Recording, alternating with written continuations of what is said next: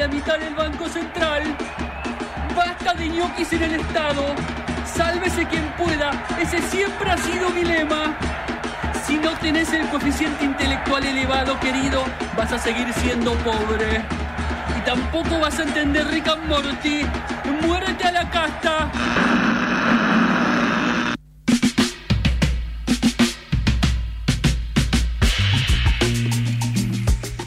Separan 8 minutos, 9 minutos de las 2 de la tarde. Estamos en Noticias Cafinadas. Sí, nos queda todavía un poco más y Sí. se lo hemos prometido, así que lo vamos a cumplir. Exactamente. Y mm, no sé si lo notaron ustedes, pero yo sí, cuando estaba escuchando Sí. algunas cosas en la radio, eh, hay gente que está choreando descaradamente con los samples.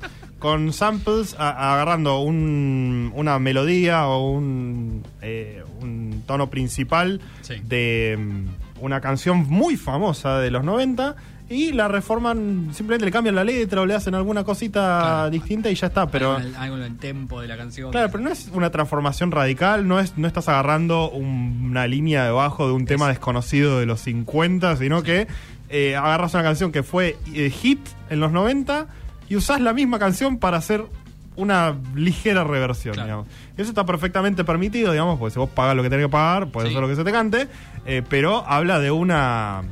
Y deshonesto, ¿no? Un poco. Sí, sí, hay, hay gente que también que opina como vos, Nacho, que le parece des- deshonesto, incluido yo, pero también algunos expertos de la industria. Sí. Eh, vamos a pasarles algunos ejemplos primero. Este, Por ejemplo, Switch Disco haciendo eh, React en 2023, a ver si podemos escuchar.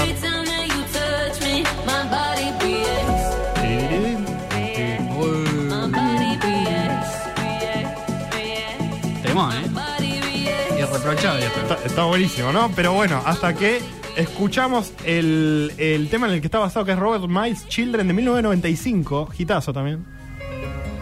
No. Lo mismo. Exactamente. Ay, Eh, y por ejemplo, David Guetta haciendo Baby Don't Hurt Me. Este, es, este es horrible, pero David Guetta es el más hijo de puta de todos. y me imagino. Eh, David Guetta haciendo Baby Don't Hurt Me. eh, también eh, está choreando otro. Encima acá se chorea algo de Coldplay Sí, en la ¿no? melodía. Y bueno, sí. Es un chorro zarpado porque se lo chorea a Alice DJ Better Off Alone de 1999. Claro. Tenemos que pasar el sample. No, es que esto igual. eh, yo no quiero defenderlo de Vigueta. A ver. Porque no, porque no me gusta. Vas a estar en esa posición en este momento y, y te vas a ganar muchos enemigos. Sí, decime. No, digo, pero el tipo es DJ eh, y, y me digo que lo que está haciendo con otro es como pinchar el tema, ¿entendés? Porque ya no. Esto ya no, ni es un sample, o sea, directamente puso la Sí, canción. agarró, la- por eso es agarrar el O sea, tema. no hay sample ahí. No. Porque no, no, no hay, no hay corte, no hay una verga. eh, No, hay- exactamente. Es, es eh, medio, medio fuerte. Y también, eh, por, por último ejemplo, vamos a pasar eh, eh, uno de Nicki Minaj, Alone, 2023. Yeah. It's Barbie and it's Kim Ah, mira. Que este tema sale de eh, Better Off Alone, Sí. de 1999.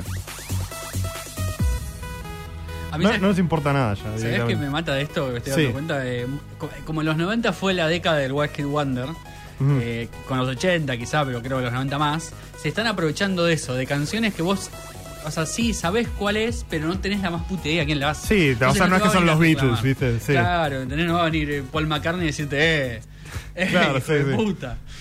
Eh, Ya le tirás unos mangos y, ya puedes hacer Claro, cualquier cosa. Claro, total. Eh, es, es medio, medio burdo, ¿no? Y Sí. Eh, el que empezó más o menos con, con todo esto fue justamente David Guetta Sí, sí. eh, con I'm Good Blue. A ver si podemos escuchar un poco de eso. Eh, también, esto el vez? año pasado, sí. No. De nuevo, David Guetta, el más chorro de todos, ¿no? Eh, que obviamente lo saca de Eiffel 65 Blue Dabadi. Temón.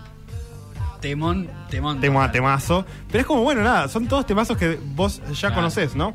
Y bueno, quería explicar un poco eh, a qué va toda esta tendencia, ¿no? The Guardian Sí. sacó un, como un análisis entrevistando a distintas personas diciendo, bueno, ¿por qué te, te parece que este fenómeno, ¿no? Eso es un fenómeno que claramente existe, todos lo reconocen, pero ¿por qué? ¿Por qué está viniendo? Básicamente hay muchos factores, ¿no? Primero está que eh, la gente está como queriendo buscar canciones eh, con melodías simples, eh, está volviendo por cuestiones generacionales, digamos, Sí. a es- esa música EDM de finales de los 90, principios de los 2000, Sí. eh, bien punch para arriba, hablando de bailar y de divertirse, digamos, después de pasar una pandemia en la que las canciones y los hits eran muy contemplativos, ¿no? Muy, Claro. muy tristes, muy reflexivos.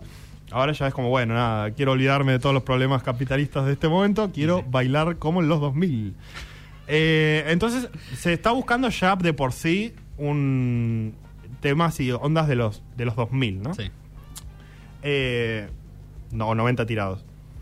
Eh, además de eso, hay muchísima oferta de música, ¿no? Claro. Entonces, lo que termina trascendiendo son eh, colaboraciones o son eh, Sí. cosas que familiares, ¿no? Cosas que uno ya, ya reconoce. claro.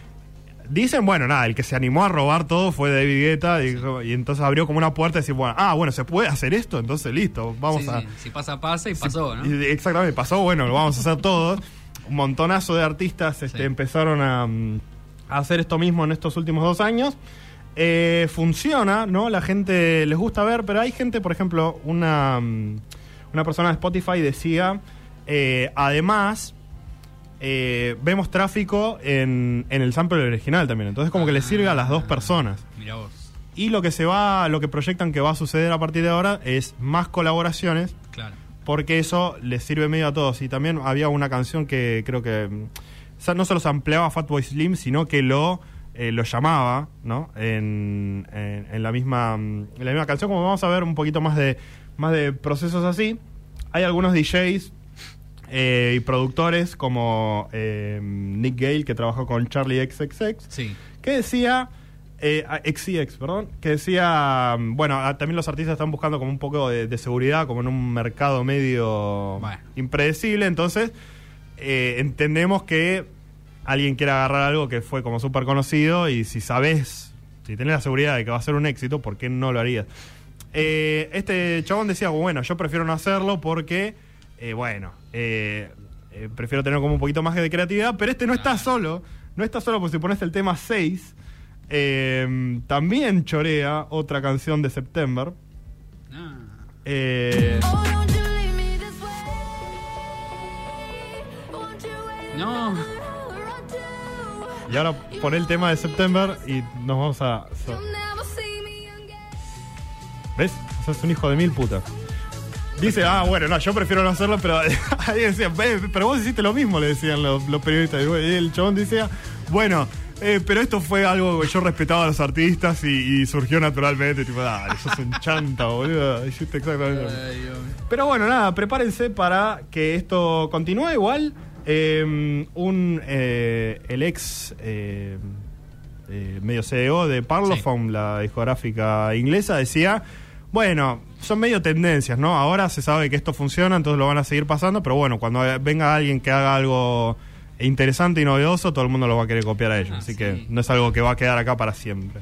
No, totalmente. Además, los samples existen hace muchísimo tiempo. O sea, tampoco Sí. se inventaron ahora. Lo que pasa es que No, no. bastante burdo. Exactamente, esa es la, es diferencia de, eh, de artistas como rap, Claro. por ejemplo, que eh, realmente hacen una, un cambio de, de todo eh, al, al utilizar samples y acá es, nada, bueno, hagamos el mismo tema de nuevo. No, es que se- suenan a remixes.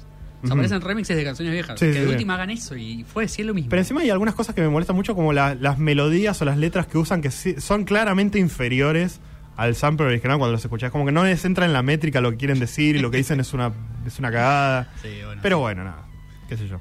Eh, no, no es que nos hemos acabado las ideas, pero eh, Estamos en un, en un, Sí. en un hiato en este momento. me Exactamente, parece. sí. No, no- no están cayendo demasiadas ideas, pero bueno. Todavía hay gente que arriesga, como, como King Krul. Eh, y si ustedes quieren escuchar sobre su osadía, eh, lo pueden buscar en Spotify, no ya, no en este momento, porque acaba de suceder, no sean ansiosos, el tiempo todavía es valioso, eh, pero sí, en las próximas horas, en los próximos días, si ustedes entran a Spotify lo encontrarán.